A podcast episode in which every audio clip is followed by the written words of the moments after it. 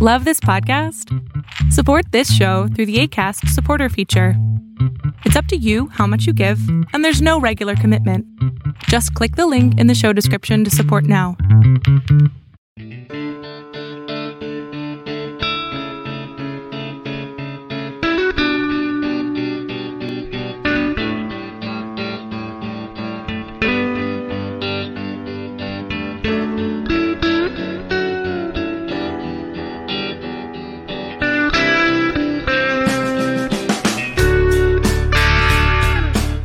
Hola, ¿qué tal? Y bienvenidos a Letras Habladas número 18, el podcast oficial de Filosofía en la Red. El día de hoy, como bueno, todas las semanas, me acompaña Aranza Sánchez Romeros. ¿Qué tal, Aranza? ¿Cómo estás? Hola, Miguel, muy bien. ¿Y tú cómo estás? Bien, bien, feliz por, bueno, grabar una vez más y también acabamos de tener recientemente este sábado un, nuestro segundo directo de Letras Habladas continuo. Así que pues feliz porque nos fue, nos ha ido muy bien, la, la gente ha respondido, pues, creo que muy, muy activamente. Hemos tenido, hemos leído muy poquito de realmente del mundo de Sofía, pero creo que lo que hemos leído, que son como 10 parrafitos, han sido muy, muy contenidos y nos ha dado mucha reflexión, a mucho análisis y cosas que quizá en el papel, cuando lo estábamos planeando, pues no, pues no lo imaginábamos, ¿no? Creo que no nos imaginábamos como que esta manera de abordar una lectura y de poder profundizar tanto a partir de cosas tan, tan sencillas porque hemos iniciado con, con las preguntas detonantes del libro, ¿no? No hemos ni siquiera profundizado ya en la historia ni nada y, y sin duda, bueno, eso es gracias a todos los que nos ven en directo, así que bueno, agradecerles a todos por su compañía. Sí, creo que, ah, como dices, ¿no? O sea, al final, el, el leerlo en conjunto también se presta a que haya más rebote, ¿no? Porque de repente cuando leemos, pues no, no hay como tanto, nada más leemos, pero no lo pensamos tal cual como, como lo va viviendo Sofía, ¿no? Entonces está, está genial así.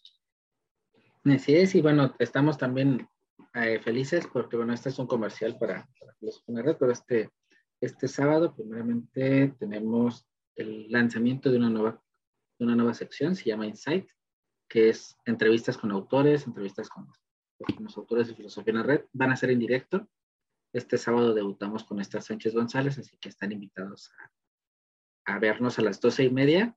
Pero bueno, pues, el horario va a ser siempre un poco cambiante porque dependemos mucho del uso horario de, del autor, dependiendo en dónde estés, cómo vamos acomodándonos, que sea en su tarde, noche de sábado, pues también que disfruten el sábado y no, no agarrarlos ahí como que medio sábado.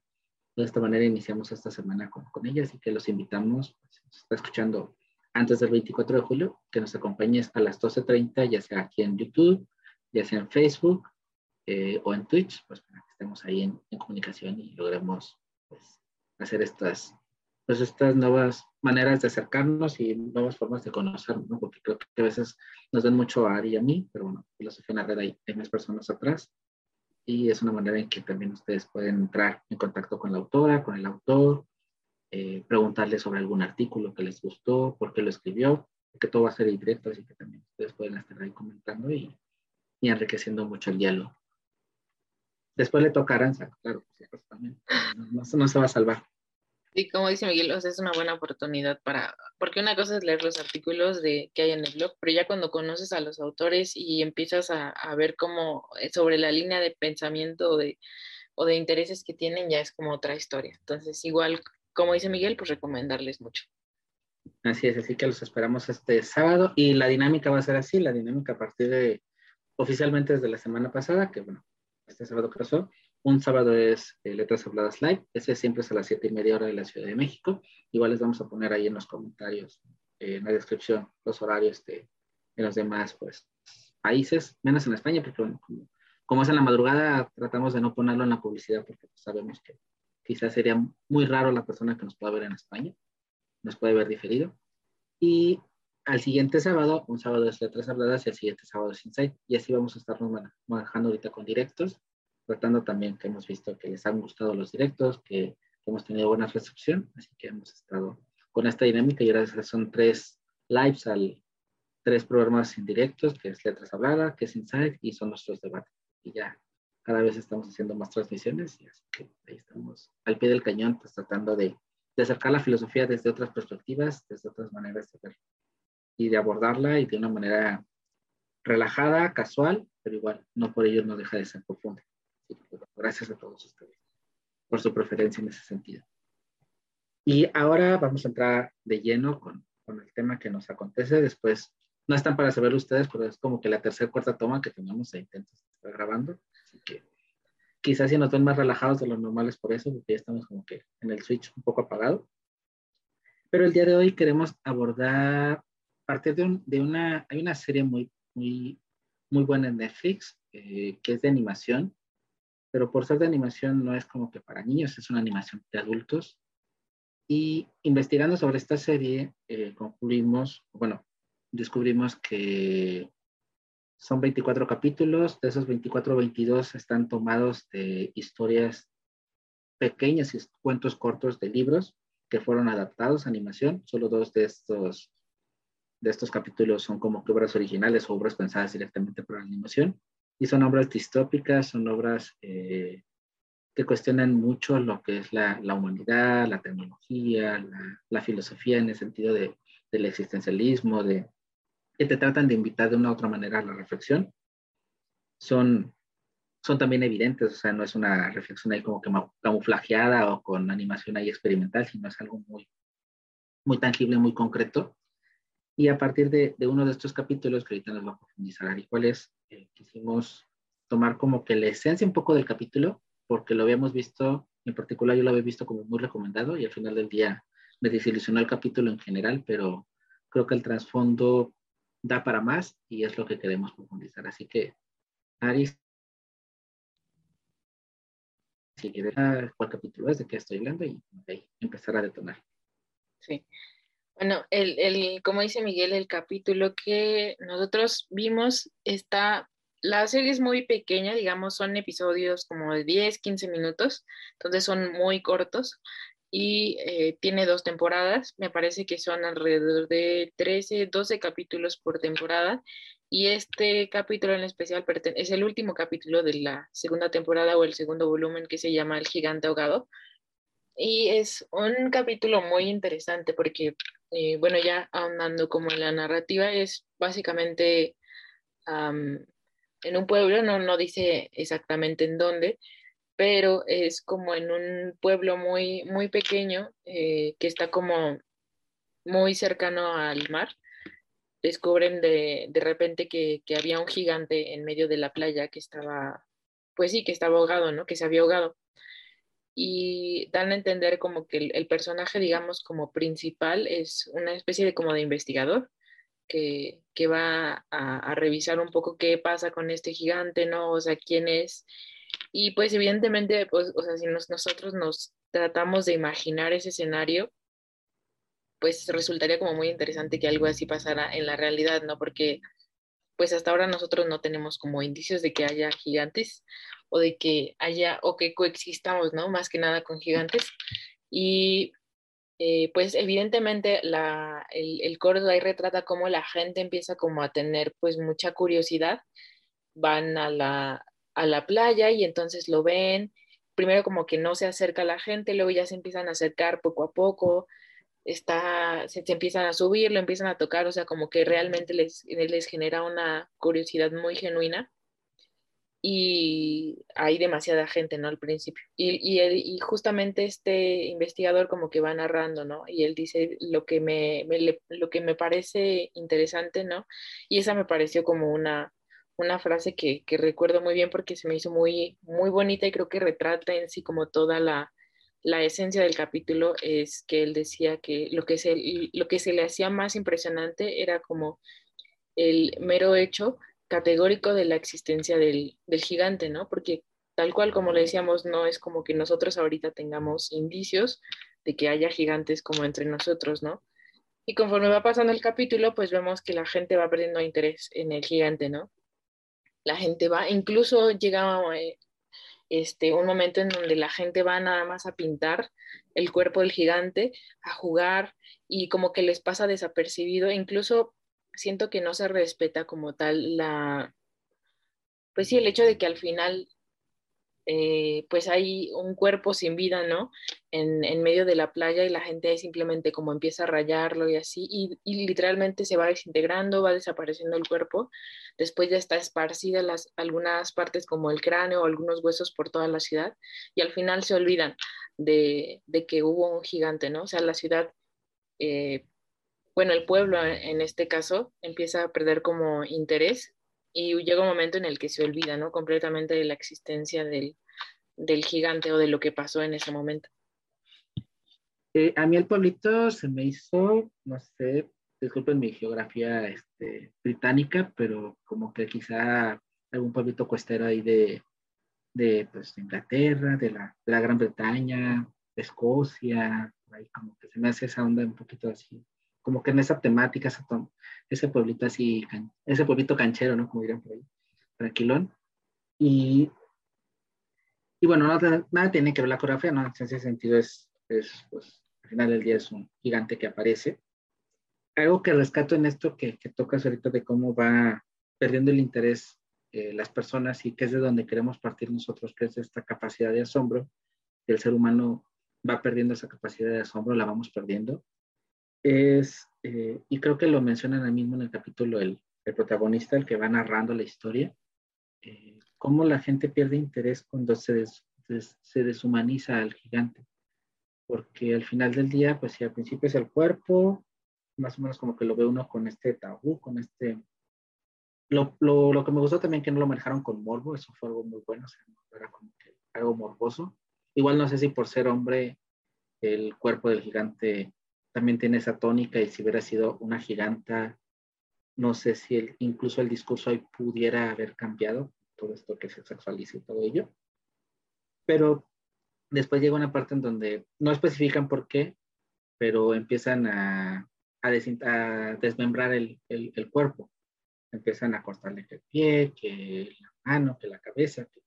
y es ahí ese punto como, ese punto de inflexión que hace como que esta catarsis a, a perder el sentido de que eso ya no es un cuerpo, sino es, eh, es una cosa, es un objeto que entonces ya se presta a ser eh, vandalizado, a subirse, porque antes se subían, pero era como que en esa subida y todavía como que con permiso, como que con...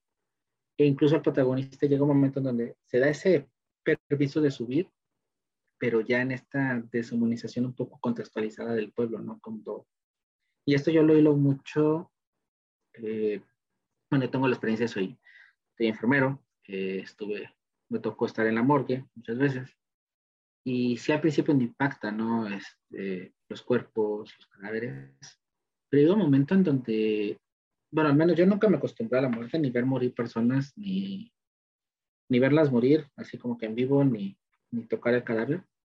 Pero sí llega un momento en donde lo vuelves como un poco natural, o sea, es como, es una sensación rara, o sea, no es como que, o sea, sí deja de ser un cuerpo y eso es padre, por ejemplo, en enfermería que, te, que siempre se te inculca y siempre se te enseña que es un cuerpo que tienes que tratar con respeto porque al final del día, independientemente de la creencia que tengas, pues es un cuerpo que tuvo una vida humana, ¿no? En esta concepción ya amena, que le metas alma, que le metas lo que sea, tuvo una vida de un ser humano. Entonces se tiene que tratar con respeto, incluso la forma como mortazas y todo, siempre tiene que ser con respeto. Pero ya cuando lo trasladas a la morgue, incluso puedes comer ahí. Hay personas que comen, o sea, llegas y, es parte como que incluso del, de estos ritos de iniciación de que tienes que comer, de que te tienes que acostumbrar al olor, de que te tienes que acostumbrar a las, a las cosas. Y, y, no es que deshumanices, porque no estoy diciendo que, las personas que trabajan ahí se deshumanizan, pero sí hay un sentido en donde lo, no es como que es un objeto, pero, o sea, es algo raro ahí, o sea, no es, no es que dejas de ver al ser humano, pero ya no es lo mismo, ya te haces un poco frío, te tienes que hacer frío también porque ver morir no te puedes poner a llorar con todas las personas que mueren porque tienes que seguir continuando. Ver cuerpos también no es como que, híjole, ahora este cuerpo y luego otro y luego otro porque al final del día es trabajo y tienes que ir con esta inercia. Pero no es esa, no es esa pérdida de humanidad que digas, ay, se hacen fríos y malvados y son, pero es como que este proceso de naturalización de un proceso de algo. Y el gigante creo que en este lado lo ejemplifica cuando se desmembra, porque entonces quieras o no, es una figura grandota y no deja de ser humanoide y deja de como impactar o generar como que esa conexión, ese vínculo. Pero cuando algo ya no se parece a nosotros, es entonces cuando nos damos como que ese permiso en el gigante a, a transgredirlo. Mientras estaba entero, se parecía a mí, o sea, se parecía a, a los personajes, pero en grandotes. Pero ya el momento en que ya le quitan un pie, que ya le quitan algo, ya como que se dejan de parecer, es entonces cuando se puede hacer esa transgresión. Y eso no sé si, bueno, incluso no trasladando solo a cuerpos, nos llega a pasar, no sé, incluso por ejemplo con las personas con, que, son, que tienen alguna discapacidad, ¿no? Porque a lo mejor es esa discriminación que se les hace malamente. Porque como no se parece a mí, porque no, no puede hacer lo que yo hago, entonces, entonces es como que de otra categoría y entra como que en otro espectro de, de mi planeta y de mi vida y, y, me puedo dar ese permiso a transgredirlo. Bueno, no sé ahí. Bueno, quizá incluso ahí es algo más allá del asombro, pero No, creo que sí tienes, y, y, o sea, tienes completa razón, ¿no? O sea, al final, eh, no lo había visto como desde ese punto, pero ahorita me está acordando de, hay un filósofo que se llama Byung-Chul Han y él decía justo eso, o sea, que al final lo que es diferente a nosotros, al final como que nos es más fácil transgredirlo, ¿no? E incluso como que pasar los límites de lo que es consideraríamos aceptable, ¿no? Eh, él hablaba como en un sentido que era, esto se da como en un sentido cultural, ¿no? Y él hablaba como específicamente de movimientos sociales, sí, pero creo que puede aplicar para todo, ¿no? O sea, al final, como es algo desconocido y como no lo sentimos como nuestro como tal, eh, es mucho más fácil no ser empáticos como en ese sentido, ¿no? O sea, es decir, no posicionarnos ahí. Por ejemplo, en esta, eh, en esta serie, y en este capítulo, pues sí resulta impactante, ¿no? Porque aparte las animaciones hay que decir que son increíbles, ¿no? O sea, llega un momento en el que parece que no son animaciones, sino que son como tal, eh, o sea, que están grabadas, ¿no? En, con cámara, ¿no? Pero porque son muy impresionantes, ¿no? Y es una gran animación la que tienen ahí, pero... Eh, y eso como que te hace de repente como perder el foco, ¿no? y es, es impresionante ver cómo, cómo está el, el, gigante ahí tirado, ¿no? Y también tú como espectador como que dices, eh, o sea, como que te llegas a, a confundir, ¿no? Y, y, es inevitable como pensar en esto que tú comentas, ¿no? Al final de decir, ¿cómo tienen algo así, ¿no? O sea, ¿cómo tienen, o sea, un gigante en medio de la playa que, bueno, sí, este, pues está ahogado, pero al final como que se va perdiendo el respeto por, porque hubo una vida ahí, ya que a lo mejor pues el gigante no estaba catalogado como ser humano como tal, ¿no? Pero, o sea, al final hubo una, una vida ahí y la gente luego hubo un pico más bien como de que tenían demasiado interés, ¿no? Y estaban demasiado asombradas por, por el gigante, por la figura del gigante y luego se va perdiendo poco a poco.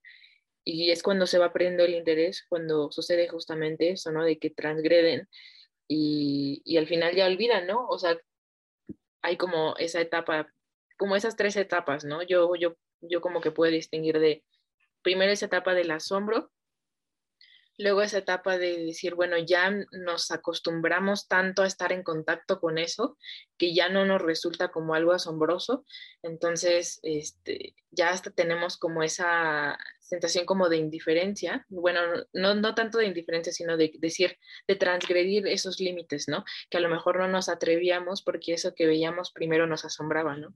Y al final ya está esa parte de indiferencia, ¿no? En donde prácticamente todo vuelve a ser como antes, en donde como, como si no hubiera pasado algo, ¿no? Como si no hubiera habido ese, ese, ese cuerpo, ¿no? Del, del gigante. Ahorita, y, y, algo que también partes en estas etapas, creo que al final me da, me da en este, bueno, en México le llamamos teléfono descompuesto cuando, cuando como de algo, de como una noticia se va diluyendo tanto entre tantas voces y, y queda como que, eh, eh, no sé, el pájaro volaba hacia el mar y termina, eh, el mar estaba muy lejos cuando el pájaro voló, algo así, o sea, queda totalmente pues, distorsionada la información. Aquí, ya posteriori, cuando ya va a terminar el capítulo y el, el, el narrador comenta que dejó de estar en el pueblo un tiempo y vuelve como que a, a retomar para ver qué ha pasado con los restos del gigante, empieza a ver que en algunos lugares hay pero incluso ve un, creo, creo, que es un fémur en una carnicería, y no hay ni una alusión a que era de un gigante, simplemente es como que algo muy extraordinario y algo raro. Y rematan con que el, el miembro fálico de, del gigante está en una carpa, pero no dicen que era de un gigante, sino que era de una ballena. Entonces, ¿cómo, cómo se distorsiona, no? ¿Cómo, cómo distorsionan en este sentido la narrativa y cómo de, de algo muy concreto que era un gigante que apareció, cómo termina siendo sus restos, pues mencionados como que eran de otra, de otra cosa. Entonces, como también esta dilución de, de veces que nos perdemos en los relatos, en la, en la historia que dejamos, como que en esta sorpresa que decimos, como que se va diluyendo tanto, que a ya ni sabemos ni qué dónde el problema, ¿no? A veces pasa incluso cuando discutimos o cuando los problemas, tenemos un problema con alguien y, y al final a los dos días estamos súper enojados con alguien y al final ni nos acordamos ni qué fue lo que detonó el, enojo y, y terminamos enojados por otras cosas. Entonces creo que va por ahí, ¿no? En esta distorsión de cómo, cómo nos dejamos ir.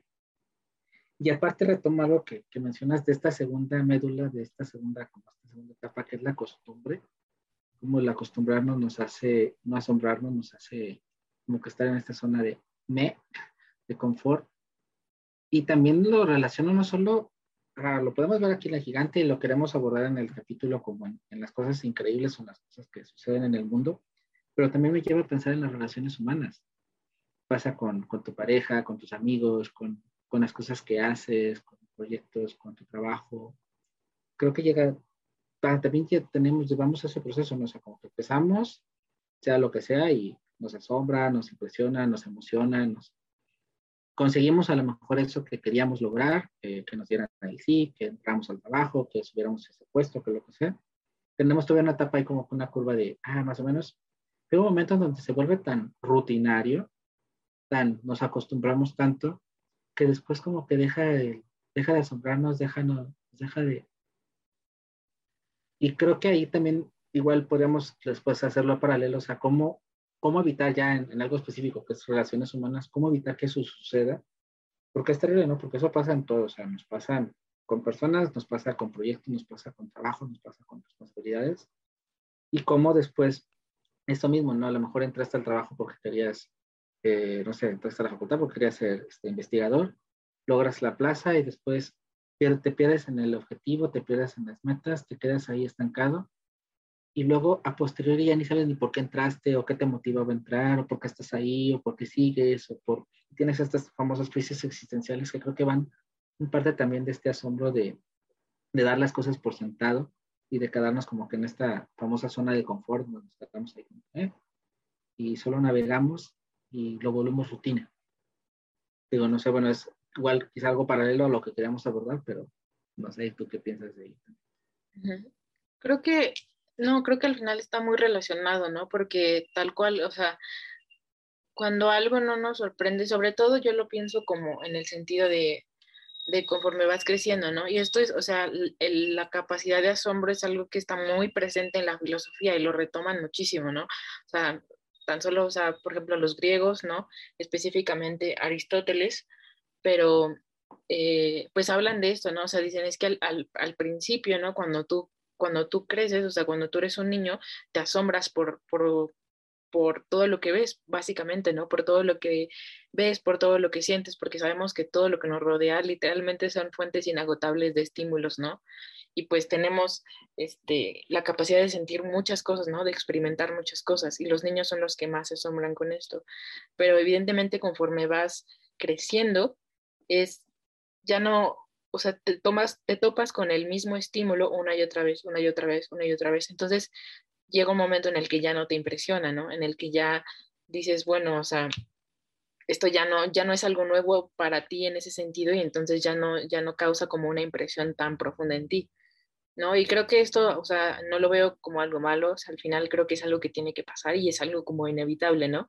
Pero creo que ya, como dices, tal cual, eh, Em, la parte como más triste, ¿no? O la parte como más incluso hasta peligrosa es cuando damos por sentado las cosas, ¿no? O sea, por el mero hecho de, decir que ya estás acostumbrado a algo y en ese sentido, pues hasta das por sentado tus relaciones humanas, ¿no? Que es una de las cosas más importantes que llegas a experimentar como ser humano, ¿no? La conexión con otras personas, ¿no? Y esto evidentemente pues tiene una repercusión en el otro, que al final el, la otra persona se puede dar por sentada y entonces ya no hay como una, una conexión realmente que vaya más allá de lo cotidiano, pues, ¿no? Porque evidentemente, pues en cualquier relación humana, sea en, de pareja o amistad o incluso laboral, creo que tiene que predominar eh, algo que te haga sentir no solo que estás viviendo de manera mecánica o automática, ¿no? Porque como dices, tal cual llega un momento en el que tú dices, bueno, o sea, este es mi trabajo, tú sabes que, que a lo mejor en desempeñando alguna función laboral o algún trabajo en el que tú quisiste entrar en algún momento, tú sabes que, va a llegar un momento en el que vas a tener que hacer cosas que no te gustan, ¿no? O a lo mejor que va a haber cosas que tú dices, bueno, esto más que algo que disfrute es como talacha, pero sé que la voy a tener que hacer porque es parte de, ¿no? Pero cuando ya todo se convierte en algo mecánico o eh, que lo ves ya algo más como costumbre, pues ahí ya peligra un poco el, el sentido de lo que estás haciendo. ¿No? Entonces creo que tiene mucho, mucho que ver, ¿no? O sea, como el, siempre los griegos desean esta parte, ¿no? De estar estimulando como siempre esta capacidad de asombro. Y al principio, pues no sé, como que suena, suena sencillo, pero tú dices, pues sí, pero ¿cómo la, cómo la, la estimulo, ¿no? ¿Cómo logro tener esa chispa de asombro? Y creo que, pues, o sea, inevitablemente, pues es, es muy difícil, ¿no? Pero una concepción que me llama mucho la atención es en el sentido de pensar eh, que las cosas pues no duran para siempre, ¿no? Y creo que cuando hay personas que, que, me ha tocado también escuchar muchísimo esta, esta concepción de que al final lo que les hace estar como en el presente o estar, darse cuenta de que lo que, no de lo que hacen no es algo como únicamente mera costumbre o así, darse cuenta que en algún momento todo eso que tienen pues va a desaparecer, ¿no? O sea, si nos vamos a un sentido ya más existencialista, estaremos hablando de la muerte, ¿no? Como fin de, todo eso. Entonces, em, pues sí, me, pongo a pensar en, todo eso, pero no sé con qué, con qué lo conectes, ya me puse muy existencialista. Ya nos, ya nos fuimos por, nos estamos extendiendo a otros niveles.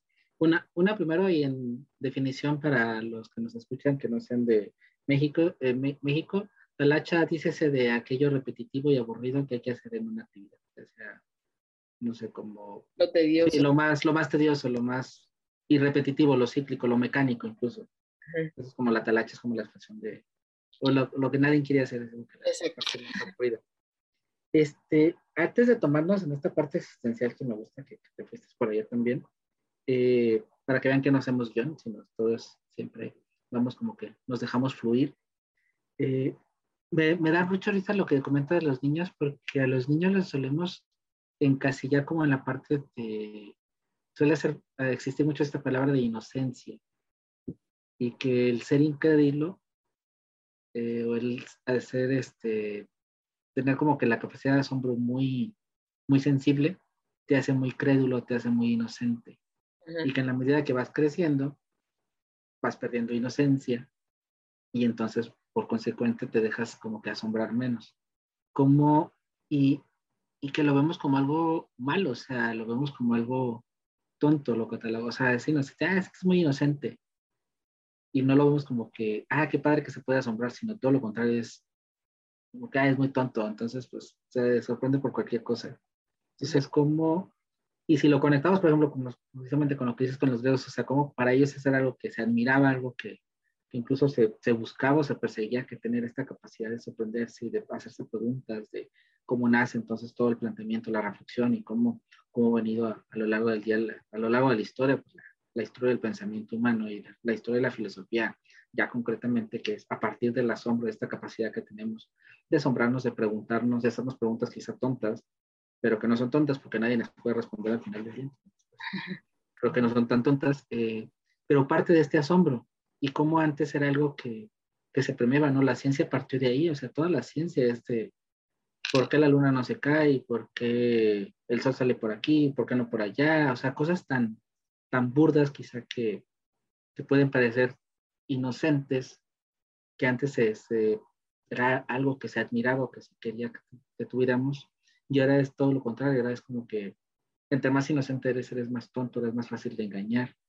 Entonces, creo que desde ahí, partiendo de ahí, ¿cómo, cómo, cómo creo que ahí cómo distorsionamos la necesidad de asombrarnos y esta, y quizá nosotros mismos nos orillamos a no permitirnos asombrarnos y acostumbrarnos a las cosas, porque sabemos que en algún momento nos van a catalogar de, de tontos y nos asombramos por, porque la mariposa vuela y, y aleta mucho, no sé, cosas así muy sencillas que, que quizá pudiéramos hacernos, nos pudieran hacer pensar como tontos.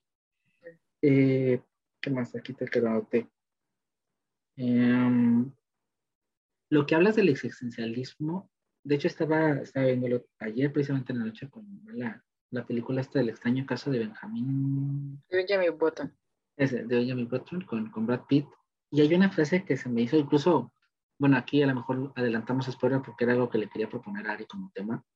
eh, hay una frase que le comenta la mamá de, de Benjamin a él cuando bueno, está en este proceso de que él ya va para atrás, va de viejo para joven, y le dice pues que va a ser triste para él que se dé cuenta de, de que va a ver morir personas, de que va a ver morir a las personas que quiere, pero que le dice que también que incluso la pérdida es necesaria, y eso igual a lo mejor va a aparecer una tarjetita por aquí, se las va a poner Ari, este, en su episodio de la pérdida, eh, que hizo en su podcast de Kairos, habla sobre la pérdida y todo ese sentido, y ahí por ahí, se los va a poner Ari por ahí y cómo um, ella dice que quizá la pérdida es necesaria porque nos enseña a valorar las cosas. El perder, el tener esa, pues, esa condicionante de perder las cosas y saber que es efímero, que se va a perder, te hace valorarlas. Pero ahí yo, pensándolo, escuchándolo, yo contrarrebato ese argumento porque se me hace muy patético el tener que llegar a esa necesidad de saber que vas a perder algo para poderlo valorar. Porque bueno, está el dicho, ¿no? El famoso dicho de, no sabes lo que tienes, que lo pierdes, no sé qué. Y que es una condicionante humana, ¿no? O sea, a veces nos pasa que no valoramos lo que tenemos hasta que realmente está ahí, hasta que realmente nos damos cuenta que no está ahí. Pero sí se me hace triste caer como que en ese, pues en ese lugar, ¿no? De cómo tenemos que recurrir a perder, tenemos que ser conscientes de que va a ser efímero para valorar. O sea, ¿por qué no simplemente pues, valorarlo? Porque existe y ya. Y no pensando en que a lo mejor no lo, no, no lo valoras porque no lo tienes o porque lo vas a tener o lo vas a perder. Creo que no sé si es un pensamiento igual, muy como conformista o muy, pues sí, yo uso la palabra patética, ¿no? O sea, muy, muy patético. Entonces, tienes que tener las cosas como que, el, no sé, como que agarrar el agua y tenerlo en las manos y ver que se está, se está yendo, pero entonces valorar esa agua. Porque no valorarla por el simple hecho de ser agua. Creo que, bueno, ahí, esa es mi, mi reflexión, ¿no? igual, a lo mejor ahí lo ve desde otra perspectiva, pero yo, yo lo veo más en ese sentido de que creo que saliéndonos del asombro y viéndonos a la pérdida, eh, para mí es, es difícil, sí, pero creo que es mejor cuando puedes valorar las cosas, no, no por ese miedo a perderlas, sino por el hecho de existir esas cosas. Sí, creo que ah, ah, ahorita me estaba pensando en, eso que decías, porque ya, yo, bueno, ese, ese tema de por sí, igual creo que lo, lo pienso como mucho de ese lado, porque aparte de esa frase de no sabes lo que tienes hasta que lo pierdes, o sea, ya lo hemos como romantizado un poco, ¿no? O sea, en el sentido de verlo como algo de, ay, qué bonito, ¿no? O toda la razón, pero no nos metemos a cuestionarlo. Y yo muchas veces me he preguntado esto, justo de, o sea, sí, completamente, pero que entonces, o sea, nosotros seríamos capaces de valorar algo si, si supiéramos que lo tendríamos para siempre. No sé, ahí, por ejemplo, a mí se me hace difícil pensarlo, pero y, justo, o sea, ahorita que estabas hablando de eso, estaba pensando en esa pregunta y, y, la respuesta, ¿no? Que es al final, la respuesta que yo, que yo estaba pensando en ese momento era, pues yo creo que sería muy difícil, pero me acordé de la parte del, del capítulo que estábamos hablando del gigante, en esta frase que tengo que se me quedó muy grabada del investigador, que la primera vez que vio al gigante ahí en, la arena, decía, él dijo, a mí lo que más me impresionaba era el mero hecho categórico de su existencia. si te fijas ahí, no, nunca, no había en el investigador como este pensamiento de decir, es cierto, o sea, ahorita está el gigante ahí, pero en algún momento ya no va a estar. O sea, él no veía como un fin en eso, o sea, no veía que en algún momento el gigante iba a desaparecer, sino lo que le asombró y lo que le hacía quizá como valorar, no sé, el mero hecho de que el gigante estuviera ahí, era el hecho de que existiera simplemente, ¿no? Quizá ese, ese era como, o sea, su interés del, del investigador, su asombro, partía del, de, de que realmente su, o sea, estaba impresionado genuinamente por el mero hecho de que existiera, ¿no? Entonces, quizás sí podría ser posible algo así, ¿no? A lo mejor ya estamos tan acostumbrados como a pensarlo todos desde esa pérdida, o sea, desde sabernos como nosotros finitos, y por eso ya no nos, nos es más fácil como, como pensarlo desde el lado pesimista, ¿no? De esperarnos hasta que, como tal cual dices, ¿no? O sea, de hasta que ya no lo tenemos, porque tiene, tiene, toda, tiene todo el sentido del mundo. O sea, o sea, para mí no me hace sentido que empieces a valorarlo cuando ya no lo tienes. O sea, ¿qué sentido tiene que ya lo valores cuando ya no puedes disfrutarlo, ¿no? O sea, no, o sea, eh, o sea, como que no, no hace sentido, como que lo ideal sería que lo disfrutaras en ese momento, ¿no? Y no digo que no sea, no sea, o sea, que sea imposible, pero yo creo que es muy difícil, ¿no? Sobre todo por, por, pues sí, como creo que ya es algo como más cultural, el hecho de pensarlo como todo desde la pérdida, desde el lado pesimista, y sobre todo si por todos lados nos bombardean de que este, todo lo veamos a través del lente de la muerte, prácticamente, y que solo a través del lente de la muerte eh, nosotros, o de la pérdida, ¿no? Solo a través de ese lente nosotros podemos valorar las cosas, pero quizá no sea así pero más bien como que es, nos es más fácil como llevarnos ese, o sea, como ese, ese, contarnos esa historia, ¿no? Como contarnos eh, las cosas desde esa perspectiva, ¿no? Y de lo que decías de los niños, eh, también es, es, como algo curioso, ¿no? Porque al final, eh, toda la razón, ¿no? O sea, cómo vemos en los niños esta parte de que son capaces de preguntarse por las cosas, o de que se asombran, porque o sea, ingenuos en un sentido despectivo, ¿no? Lo llegamos a ver, ¿no? Pero al final, pues, si nosotros como que nos adentramos como en esta concepción que los griegos en general tenían del asombro, pues tú no, no puedes, o sea, no podríamos ser capaces de hacernos preguntas si no fuéramos capaces de experimentar el asombro. O sea, si no, si no nos impresionáramos por las cosas que hay antes, este, y que no les encontramos como algún sentido o alguna explicación, porque muchas veces hay explicaciones, pero no porque hay explicaciones quiere decir que, les, que, les, que nosotros les encontramos un sentido, ¿no? Entonces, eh, pues es como más, eh, pues sí, nos, nos, vamos como por esta parte de es que los niños son ingenuos, los niños no, no, este, o sea, se preguntan estas cosas porque pues al final no saben nada de la vida, como si nosotros supiéramos todo, ¿no? De la vida. Es, es, algo muy irónico, ¿no?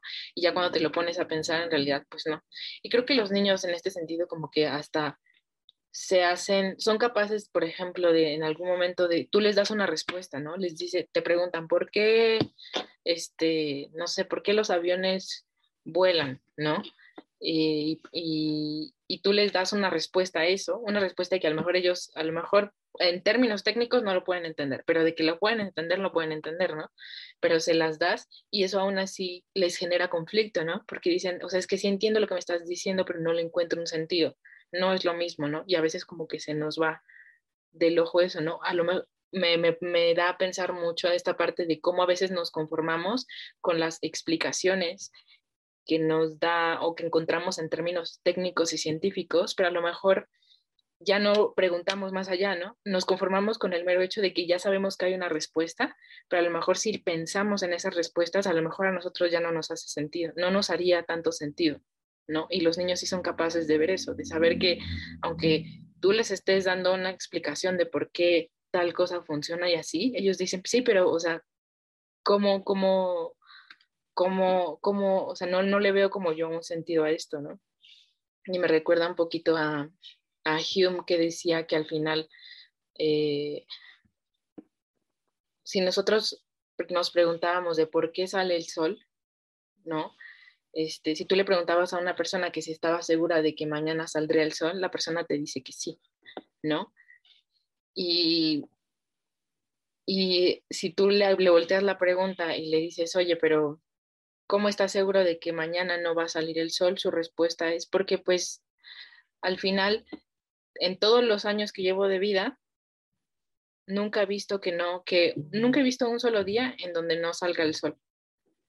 Pero al final esta respuesta es por la costumbre, al final esa persona te está dando a entender que cree eso porque no ha visto que algo haya sido diferente, ¿no? Pero no te puede como tal comprobar que un día literalmente te levantes y no salga el sol. Podría pasar, nadie te, o es lo que Hume diría, ¿no? O sea, nadie te dice que no podría pasar, pero muchas veces ya perdemos como el foco de estas preguntas y creemos que por saber todo desde un punto de vista como científico o racional aparentemente, tenemos como las respuestas a todo. A Hume hay que invitarlo a la Antártida. Ahí sí no sale, ¿no? Ahí sí. Me han dicho, ¿no? Me han dicho mis amigos que no, por ahí no también sale. Y bueno, una cosa también comentar esto, para que vean que aunque nos ponemos especialistas y como divagar, al final del día aterrizamos en, seguimos hablando del gigante, ¿eh? o sea, dentro de todas las, las rarezas que hablamos, seguimos hablando del gigante. Todo está conectado, fríamente, no fríamente calculado, pero todo conectado. Ahorita que comentas de los niños, este, son los famosos por qué, ¿no? Siempre, este, que tanto hartan a veces a los adultos, ¿no? Que es cuando les das una respuesta ahí, ¿por qué? ¿Y por qué?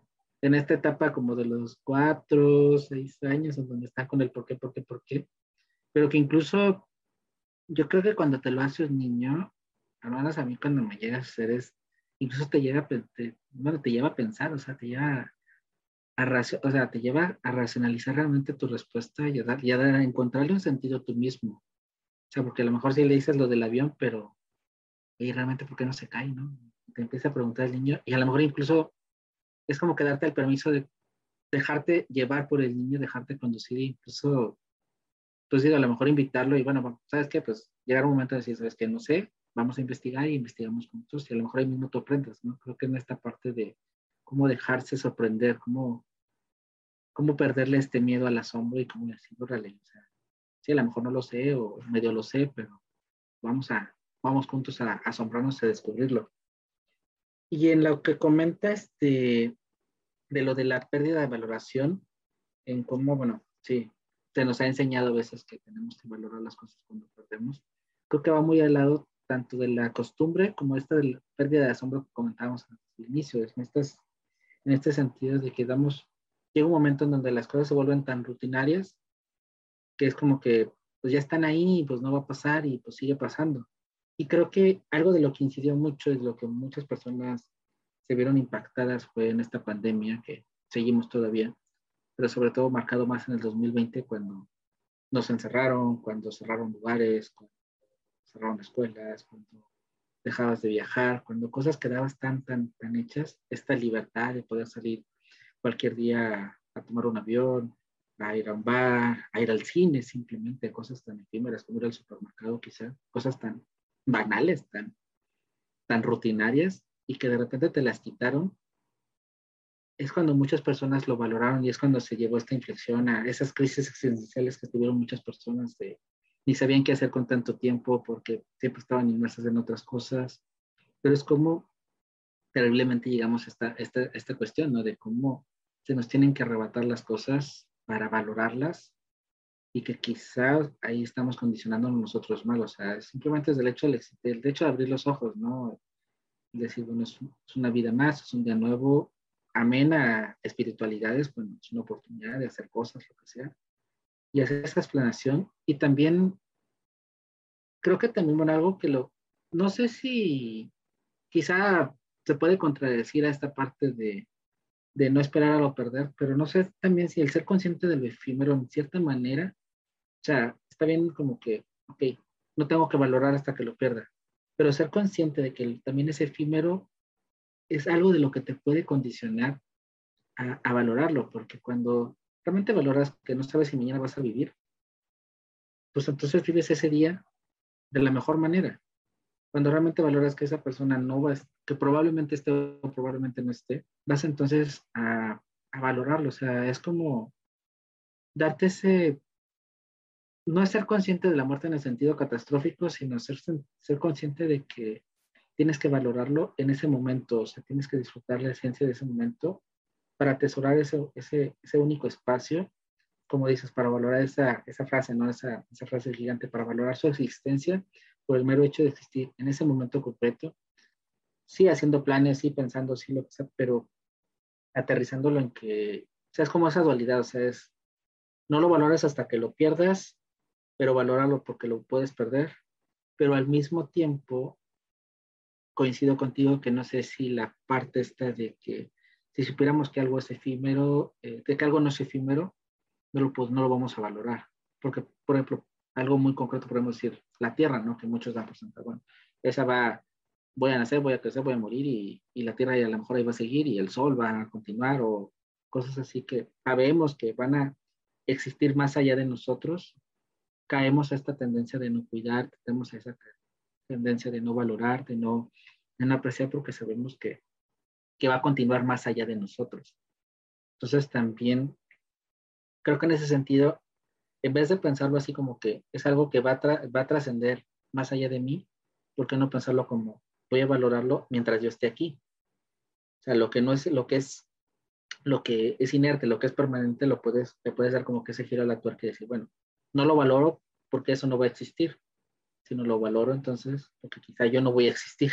Entonces, pues disfruto mientras viva, ahora sí que le doy vuelo al gozo mientras viva para que cuando ya no esté, pues bueno, ahí siga, pero yo ya lo disfruté. Creo que, o sea, es una dualidad y medio extraña, ¿no? O sea, en este sentido de qué nos hace valorar las cosas y cómo cambiar el chip quizá a valorarlas. Pero a mí algo que me sirve mucho es eso, es como ser consciente de que no sé qué va a pasar mañana y entonces vivir, ahora sí que vivir el hoy de la mejor manera para tratar de, exponenciarlo y sí con planes, con proyectos y todo, pero siempre aterrizado en que estoy en un, en un hoy consciente, en hoy, un hoy real y qué es lo que tengo que aprovechar. No sé, tú, ya, ya después ya nos damos un poco a lo, seguimos con el gigante y sus, y sus asombros, pero Sí, creo que también, o sea, como otra perspectiva que cabría aquí es como esta parte de de un proceso, ¿no? También ya decías como cuando estamos hablando de, de la costumbre, que al final luego hasta se nos olvida porque estamos haciendo algo, ¿no? Y es porque creo yo también que queremos un resultado inmediato, ¿no? O sea, como que siempre estamos buscando como resultados inmediatos. Y no me parece eso como, o sea, e, en primer es algo imposible, ¿no? Pero creo que es algo muy humano. Y en este sentido, pues no es como que se trate de castigarnos porque queramos ver resultados inmediatos. Pero a veces como que otra perspectiva que cabría sería quizás pensar, no necesariamente que vamos a perder algo, pero decir, es que ahorita lo que es en un momento, eh, no sé cómo, no sé cómo decirlo, pero lo que estoy viviendo en este momento, por ejemplo, supongamos, trasladémoslo a una relación con algún amigo que, tengas, ¿no? O sea, em, la relación que tengo ahorita con mi amigo es así, y a lo mejor va a durar para toda la vida, ¿no? Sea, va a acabar en algún momento porque ya sabemos que nada dura para siempre en el sentido de que nadie es infinito, ¿no? O sea, nadie es infinito, ¿no? O sea, que nos vamos a morir todos, ¿no? Pero supongamos que eso no está en el radar de nadie, ¿no? En ese momento. Pero la relación se transforma. Entonces, por ejemplo, no, no vas a tener la misma relación que tienes con alguien en este momento a dentro de cinco años, ¿no? Tan solo, por ejemplo, pensemos en, la, en, la, en alguna etapa de tu vida. O sea, si tú estás, por ejemplo, en la universidad, es una etapa que tienes que aprovechar porque a lo mejor y después, aunque estés en la universidad, vas a entrar a trabajar y supongamos que estás en las dos etapas, estudiando y trabajando, pero ya no va a ser lo mismo, ¿no? A lo mejor ese momento se va a transformar. No necesariamente tienes que perder como algo, sino que se va a transformar. Y a lo mejor esa podría ser como no sé, como otra, otra perspectiva que podrías, que podrías tú tener, ¿no? Entonces, ¿qué se me ocurre con esa alegoría? Que es, bueno, con esa este, reflexión, que esa es la alegoría del río, el cómo nunca te bañas en, el mismo agua cuando vas a un río. Porque siempre el río va fluyendo, ¿no? En ese sentido de que es verdad, ¿no? Es, y creo que es padre cuando hablas de relaciones humanas, cuando realmente encuentras a alguien que conoces en un momento concreto y logras evolucionar la relación eh, pasando por todas las etapas, obviamente por acercamientos, alejamientos, distanciamientos y, y todo. y logras ver este, creces con ella o con él, creces este, en esta situación y logras adaptarte a las diferentes etapas de la vida, creo que son unas relaciones también que súper valen la pena, ¿no? O sea, al final del día son las relaciones que dices, bueno, es que no sé, hay personas que conoces, tengo una amiga que conocí en, cuando tenía 14, 15 años y seguimos en contacto muchos años después, no voy a decir cuántos, este, pero hemos vivido etapas diferentes, hemos vivido procesos diferentes y la relación es de las más fuertes que hay y no por, y, obviamente es diferente a lo que era cuando yo tenía 15 años y ella tenía 15 años, o sea, no es, no tenemos el mismo chip, no pensamos las mismas cosas, no hacemos las mismas cosas que a los 15 años, pero no por ello dejas de tener esta interacción y, y creo que eso, el darte permiso a que, precisamente a quien no es que la, no es que la persona cambie, ni la relación en sí cambie, sino toda la estructura vaya mutando y tú te vayas adaptando a lo nuevo, el, permitirte, porque a veces, muchas, muchas veces, no sé, conoces a alguien en la, universidad, era tu compañero de fiesta, mejor lo ves dos años después, y a lo mejor la otra persona ya no es tan, tan fiestero y salen y ya no, a lo mejor no tomas y tomaban o lo que sea, ya son diferentes en el sentido de cómo eran en la universidad muchas veces eso te impacta y dices, es que yo me llevaba bien contigo, pero ahora eres diferente, ¿no? Y entonces el darte el permiso a que, bueno, no es que sea diferente, o sea, fue, fue el cambio, la evolución, su maduración, todo su proceso personal. Y realmente, ¿qué vas a atesorar de esa persona? Si fueron esos momentos que compartías y que eso era para ti la amistad, o realmente hay algo más abajo en donde realmente la persona era lo que te importaba y eran cosas que compartías en un momento específico pero que puede ir adaptándose a, las etapas que vas llevando. Creo que ahí es un, o sea, porque muchas veces eso nos cuesta mucho, ¿no? Cuando en las reuniones a veces de, ah, los exalumnos o la generación de la secundaria, la generación de la preparatoria, la generación de...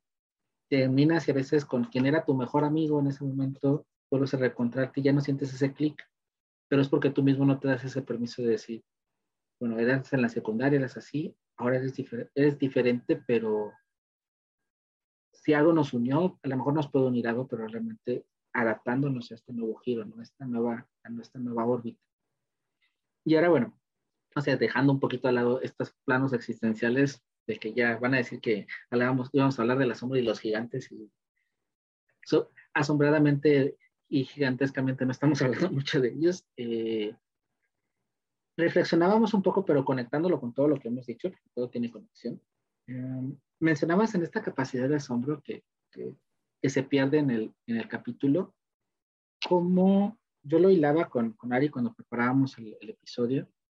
Eh, veía el otro día una crítica a, las a, la película de Godzilla contra King Kong, este, ando bien, bien filosófico, y, y, la persona que hacía la crítica mencionaba, bueno, sí, están los efectos especiales muy guau, no sé qué, y pues que en la ciudad creo que es en Hong Kong donde es la, la ciudad este, donde se destruye por los edificios y brilla y todo, pero se ve tanto ya que edificios se destruyen, se ve tanto ya que las ciudades se acaban y que entonces tienen que haber efectos como que una super explosión para tratar de captar la atención del espectador y tratar de conectar con el espectador y tratar de verlo o tienen que ser tan realistas los diseños como para darle esa impresión o tratar de cautivar que creo que en un momento decía él, este, terminas como de, no aburrirte, pero así como que, bueno, esto ya lo vi, ya que más sigue. Y me llevaba precisamente, yo lo reflexioné en el sentido de, sí, o sea, en una película no te impresiona, pero al final del día se supone que te están reflejando una ciudad y el que no te sorprendes con una ciudad que se destruye, ya sea por unos monos gigantes, por una bomba o lo que sea, creo que vas perdiendo esta, el cine y el audiovisual te va haciendo como que esta pérdida de, de acostumbrarte, de sorprenderte a, a destrucción de ciudades, a asesinatos, no sé, hay trailers policíacos que a veces ya son muy gráficos o películas de suspenso y, y ya es como que ves a alguien descuartizado ahí y sabes que es ficción, pero pues no te sorprende tanto. Ya las películas a lo mejor incluso tienen una categoría más, más diluida por, por lo mismo que ya como que los chicos de 15, 16 años ya como que ya están inmersos en esa violencia. Eh, violaciones a veces también que son tan complejas y que es algo tan feo. Lo ves en una película y es como que, ah, pues, la violaron, ah, ok. O sea, como que vas perdiendo esa... Y no sé, o sea, creo que es algo muy terrible, o sea, porque son, son hechos fuertes terribles y actuales y que suceden. Los, lo peor de todos que o sea, existen y siguen existiendo en la vida real. Y verlo reflejado en el cine te hace que incluso ya al momento de verlo en las noticias, al momento de enterarte de, de algo, es como que, ah, pues sí, pues la, la mataron, ahí la encontraron, ¿no? O sea, como que no sé, o sea, ese, esa pérdida en ese sentido ya más, este, no filosófico quizá, en el sentido de, de, hacernos preguntas, sino en el sentido también de, de, las cosas que vemos, qué tan terrible es perderlo, ¿no? Perder esta, este asombro y esta, incluso esta potencialidad de enojarnos, de molestarnos ante la injusticia, ante la, o sea, de, creo que aquí lo más reciente fue cuando encontraron, creo que eh, encontraron el, al feminicida que tenía fueron 2000, creo, este, restos humanos, que fue medio, nos sorprendió en un momento, pero ahorita ya se diluyó la noticia y quedó ahí pasada en el olvido y pues sí, era alguien que tenía colección de 2000 huesitos y hasta ahí, pero no es como que, ¿por qué no despertar este coraje público? ¿Por qué no enojarnos? ¿Por qué no asombrarnos en el sentido malo de, oye, esta es una persona enferma y, o sea, creo que, o sea, no estoy diciendo que el cine sea la culpa, pero creo que el hacernos acostumbrarnos a la violencia, acostumbrarnos a la destrucción, acostumbrarnos a esas cosas, está haciendo incluso que todo se, se vaya diluyendo, ¿no? No sé tú ahí cómo lo... Y que pasa en la violencia y también, paralelamente, por ejemplo, podemos decir en la ciencia ficción en el espacio, ya también vemos un cohete despegar y a lo mejor ya es algo que, ah, pues ya, ya lo vi en Gravity, o sea, ya, también, o sea, o sea, tanto en lo extremo, que es lo más feo, a mí es lo más feo la violencia en ese sentido, como quizá en, en los logros humanos, en la ciencia ficción también, creo que lejos de sorprendernos llegar a Marte, creo que ya lo estamos viendo tan común que ya es como que algo como que, ah, ya estamos en Marte ya. No es algo como que quizás se vivió en los años cuando llegamos a la Luna, cuando el hombre llegó a la Luna, que impactó y creo que impactó realmente una generación. Sí, sí, sí. Y creo que Ah, no sé por qué se me vino a la, me, acordé de una toma que vi de un documental, que no recuerdo el documental, pero era cuando apenas comenzaba el cine, ¿no? Y cuando lo llevaron como a la pantalla grande. De hecho, esta toma, bueno, este, sí, estaba en blanco y negro. Eran las personas que veían como el mar en la pantalla y venían que venía así una ola gigante y veían que se acercaba y se espantaban, o sea, como que se hacían así de que sentían que, que, que, la ola les venía encima, ¿no? Cuando pues sabemos que pues la ola pues no pasaría la, la, pantalla, ¿no? Porque pues ni siquiera estamos hablando de una ola real, ¿no? Pero como eso ya no pasa, ¿no? Me imagino que en ese momento, en, sobre todo en el cine, ¿no? Que era lo que más empezó, porque pues al final el cine lo que hace es que te expone a diferentes realidades, ¿no? Y como en este sentido ya no nos impresiona, ¿no? Porque al final, pues muchas cosas que vemos en las películas, no son ni por ni así ni, ni en lo mínimo se parece como a la realidad que nosotros vivimos, ¿no? Se parece a, lo que nosotros vivimos eh, pues diario, ¿no? De manera cotidiana. Y como eso ya no nos impresiona, ¿no? A lo mejor en un, o al principio quizás en los inicios del cine, pues esto, eh, este tipo de, películas o incluso algunas escenas como que eh, causaban esta impresión, ¿no? Este, eh, esta impresión que ya contaba, ¿no? De las personas que realmente no sabían muy bien todavía qué pasaba y que también a lo mejor vino, me acuerdo mucho como con esta parte del 3D, ¿no? Cuando ya no era suficiente tampoco el cine tal cual, así las películas, sino que se hizo el 3D para qué? Para que la, la gente también como que tuviera esta impresión de que lo que pasaba en la pantalla se salía de la pantalla. Y luego todavía del 3D vino el 4D, ¿no? Que era justamente el, el, hecho de que ya no era suficiente eso, sino que ahora tenías que experimentar otros estímulos. O sea, ya no nos impresionaba el hecho de sentir que teníamos al personaje aquí, ¿no? Sino que además teníamos que tener otras sensaciones, ¿no? Ya el 4D apela como a otros sentidos, ¿no? Al olfato. De repente tenemos estos asientos que se, que se movían, ¿no? Y hasta que salía como un poco de brisa, ¿no? Y este, y cómo vivimos también como en, en pues sí, como en sobreestimulación constante y eso irónicamente está haciendo que cada vez estemos como o nos sintamos menos estimulados en cuanto a nuestros otros sentidos, ¿no? O sea, como la sobreexcitación de nuestros, de nuestros sentidos irónicamente ha terminado como en justo lo contrario, ¿no? En que queremos más y más y más y ya nada nos sorprende y ya nada realmente como que nos impresiona, ¿no?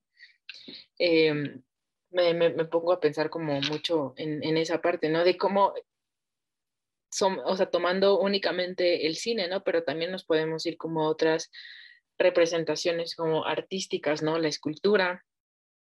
O, y, vemos que esto pues realmente, evidentemente como que ofrece una riqueza cultural y artística muy importante y, y no lo veo como en un sentido malo, pero como esto también nos da como una idea de cómo nosotros hemos eh, ido como evolucionando, desarrollándonos en el aspecto como psicológico, ¿no? De que al final pues no nos conformamos con una cosa, ¿no? Como que siempre es estar eh, mudando o, mutando como hacia otras cosas que, que sintamos como nuevas, ¿no? Que queremos siempre estar como en constante, con en constante contacto con algo que no conozcamos.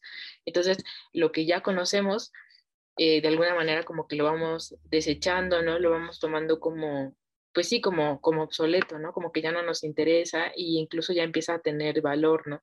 Poco valor de que ya no le vemos como mucho sentido, ¿no? No sé si allí a mí me lleva a pensar mucho en la parte de lo de la culpa que tiene, entre comillas, a lo mejor, el que en el cine, por ejemplo, ya dándolo de manera audiovisual, sea tan realista en, sus, por ejemplo, en, los, en animación, en animación digital, en los efectos. Quizá, no sé, si se, si se le bajara un poquito ese realismo, quizá podríamos como que la mente a lo mejor hacer para, bueno, esto es animado o esto está más acartonado, entonces cuando sucede en la vida real a lo mejor sí me puede impactar más, porque es, aunque ya lo vi, como que no lo vi igual. No sé si, por ejemplo, pasa, por ejemplo, con, lo, tsunami, ¿no? O sea, vemos algo en, el cine y pues ah, ok, ya, ah, pues sí, se van a ahogar y ya. O sea, no es como que algo que te impresione. Y también yo lo veo mucho, por ejemplo, en las críticas que hacen ya, sobre todo ahorita, las últimas películas de Pixar, siempre es, no, en animación está excelente, ya logran esta pulidez en su animación y en su diseño y todo, pero ya incluso el que vayan mejorando técnicas de realismo, también a veces de un momento donde sabes que, que, es algo que va a pasar y que está pasando y que pues, ok, ya se ve más real a los monos y, y no te impresiona. Entonces, no sé si a lo mejor esta, esta parte de autoexigirnos tanto, de querer algo tan, tan, tan real y irlo puliendo tanto, haga que precisamente perdamos como que este sentido de quizá caricaturizarlo un poquito más podría ayudar a, diluirlo, porque pues está eso del tsunami, están esas, esas sensaciones que necesitamos y, creo que ya 4X incluso se queda corto, ¿no? Creo que ya en un momento a lo mejor nos van a poner este, sensores de esos para, eh, no sé, un traje incluso, a lo mejor de esos de realidad virtual o incluso la misma realidad virtual. Y, y sucede, por ejemplo, con la realidad virtual, no. La primera vez que te pones una gafa, pues ya, vale, Pero ya las dos, tres veces, pues ya es como que es, es inerte, o sea, es algo que pasa. Y, en ese sentido, o sea, cómo, cómo pelear con esa, con esa costumbre, ¿no? Cómo, cómo desacostumbrarte o cómo poderte seguir asombrando, porque sí es, creo que no es tan, porque me ya es tecnología, ¿no? Que, que, impresiona, que impacta y que, que debiera de ayudarnos a sensibilizarnos y es precisamente lo que es, es todo lo contrario, nos, poco a poco nos va diluyendo y nos va haciendo, pues perder esa, yo lo veo mucho en, en las cosas de violencia, ¿no? Que es como, como eso hecho que en las noticias estamos tan, tan estimulados a las malas noticias, a lo terrible. Eh, lo comentábamos también cuando, cuando preparamos el episodio de que a veces se tiene que recurrir a los clickbaits o a, las, o a la polémica para tratar entonces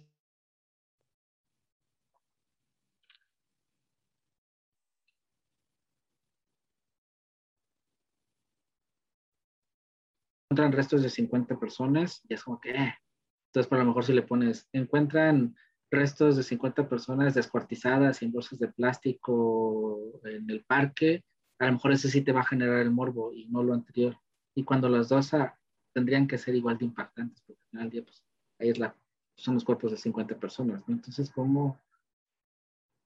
No sé también, o sea, ahí los medios, las producciones, también tienen un parte de culpa de que se exigen tanto y tienen que estar tan, tan estimulando, estimulando, estimulando, estimulando, estimulando, que hay un momento en donde te rebasa y precisamente tienes que hacer más y más cosas. Hay un momento en donde tú mismo te autorrebasas, o sea, tú mismo te, te, te saboteas en el sentido de que ya lograste algo y tienes que ir mejorando y tienes que ir mejorando y tienes que ir mejorando para seguir entonces produciendo ese efecto en las personas. Ay, no sé tú cómo, cómo lo ves. Sí, creo que la manera en cómo han encontrado de, bueno, esto ya no funciona porque al parecer ya todos están innovando y ya nada es sorprendente, o sea, al final como que ha terminado, ha desembocado como en otro tipo de estrategias, que es lo que tú dices, ¿no? Al final como generar polémica. Al final ahí lo que estás haciendo es apelar. Creo que de, por sí en general en todo eso, o sea, para, para asombrar a alguien, pues necesariamente es como pues requiere de las emociones, ¿no? Reaccionas a algo precisamente porque te provoca un impacto, ¿no? Emocional en ese sentido. Pero lo que han hecho es como jugar con otra gama de emociones quizás que no estamos tan acostumbrados, ¿no?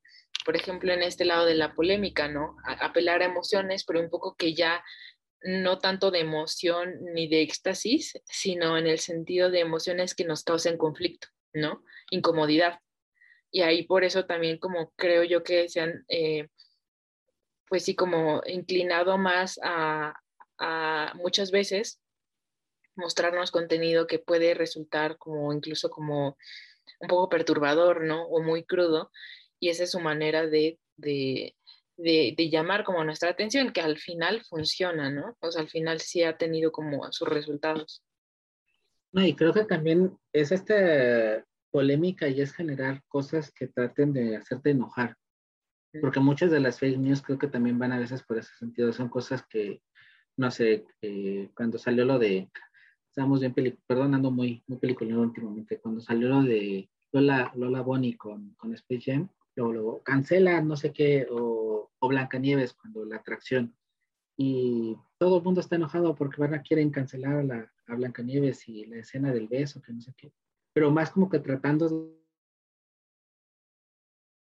de, de ¿por qué? Y no apelando a, otros, otras emociones, sino ya precisamente a la polémica y al coraje, y que sea a partir del coraje lo que implosione eh, la reacción, e implosione que entres, que comentes, que, que divulgues, que compartas. O sea, ya es, o sea, ya te vas al extremo de hacer enojar a las personas para que funcione. O sea, ya estamos cayendo, creo que a un, a un umbral muy feo en donde lo que te sorprende es lo que te hace enojar.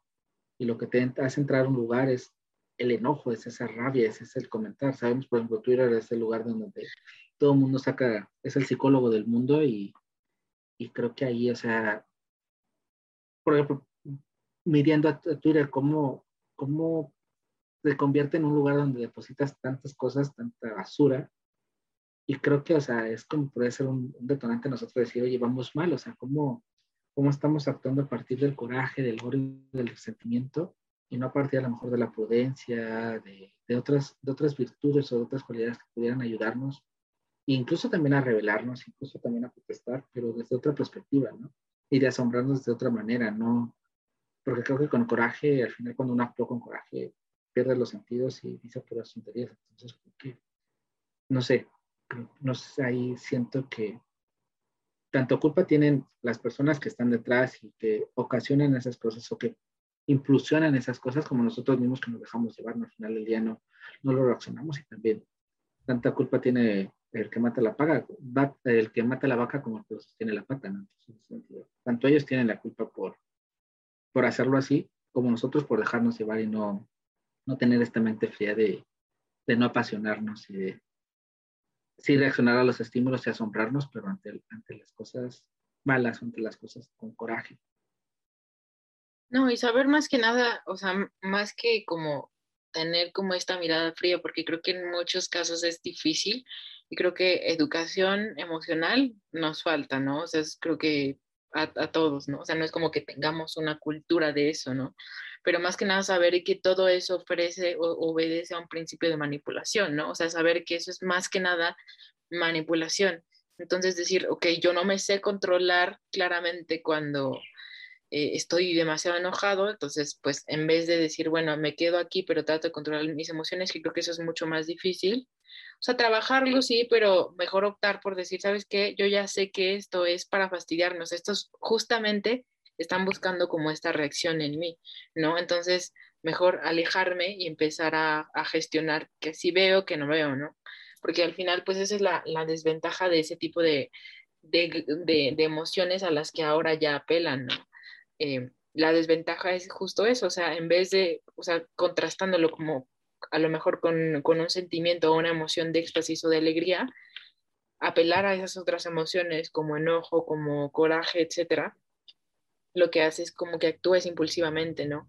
no son emociones que muy fácilmente pueden desembocar en acciones no muy pensadas, ¿no? A diferencia de a lo mejor eh, sentir otra, otra, otra gama de, emociones, ¿no? Así es, sí, no, nunca, nunca actuamos con coraje, porque luego despotricamos ahí y nos arrepentimos muchas veces.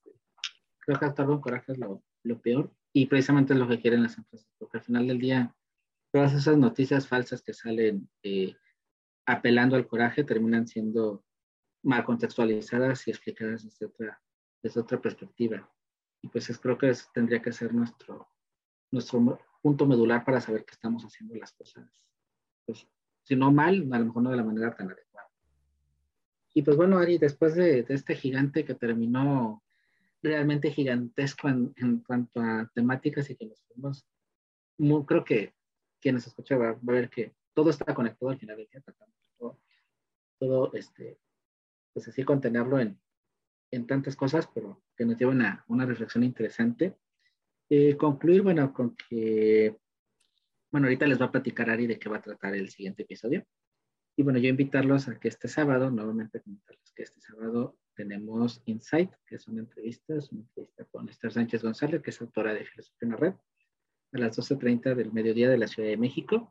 Igual ahí en la descripción les dejamos los horarios eh, a cada país para que, bueno, entren, comenten, hagan preguntas a Esther, la conozcan y pues vayan adentrándose en nuestra nueva sección de Filosofía en la Red, que es el acercamiento con los autores. Y pues que agenden ya todos los sábados, siempre, ya sea a veces a mediodía, cuando es eh, con dos personas de España, a mediodía de la Ciudad de México, pues vamos a estar con ellos. Y si no, normalmente a las siete y media de la de la Ciudad de México, todos los sábados vamos a tener directos, ya sea Insight, que son estas entrevistas, o letras habladas que estamos leyendo eh, El mundo de Sofía. Así que ya los sábados agéndanlo con nosotros para que nos, nos tengan en, sobre todo en YouTube y en Facebook, que es donde estamos más, pero bueno, ocasionalmente eh, nos salimos ahí, vamos a Twitch, vamos a Instagram y próximamente estaremos en LinkedIn, así que también si tienes perfil en LinkedIn nos puedes ver desde ahí. Y pues bueno, ya por mi parte de anuncios es todo. Y bueno, también comentarles antes que tenemos correo, letrashabladas.com. Si tienen algún comentario, si tienen algún tema propuesto, si quieren que platiquemos de algo específico, mándenos sus ideas y con nosotros con gusto pues le damos este giro filosófico a lo que nos digan y lo tratamos de aterrizar en, en formato podcast. Y ahora sí, para cerrar, ¿de qué, ¿de qué va el siguiente episodio? Bueno, este eh, siguiente episodio surgió también como a raíz de un día estábamos platicando Miguel y yo, y él me comentaba que había visto un, bueno, que se había encontrado con un video de una bebé, en donde, bueno, no, era una niña, era una niña pequeña, creo, y entonces estaba con su mamá y que su mamá le preguntó respecto a un tema.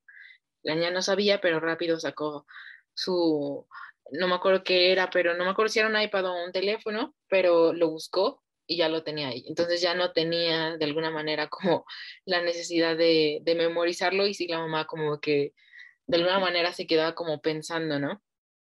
Entonces, pues relacionado a esto y también eh, quisimos conectarlo un poco con el tema del conocimiento que ya habíamos hablado justo hace en el episodio pasado.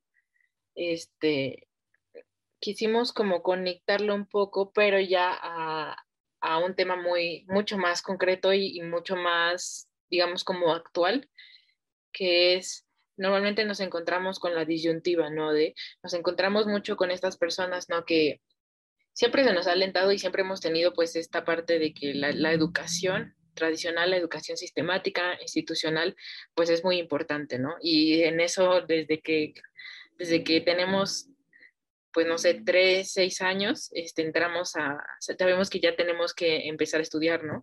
Y que de ahí se va a conservar por lo menos hasta los 22, 24, ¿no? Pero también han surgido a partir de, bueno, en los últimos, quizá en la última década, que muchas personas han optado por otro, otra vía, ¿no? Que ya no es como la vía institucional, sino más que nada como, a lo mejor como la vía como más autodidacta, ¿no? Sobre todo por esta parte de que llegamos a, ver que muchas veces el, el tener ya pues una carrera y a lo mejor tener una maestría, un doctorado, no necesariamente te garantiza que tengas un buen empleo, ¿no?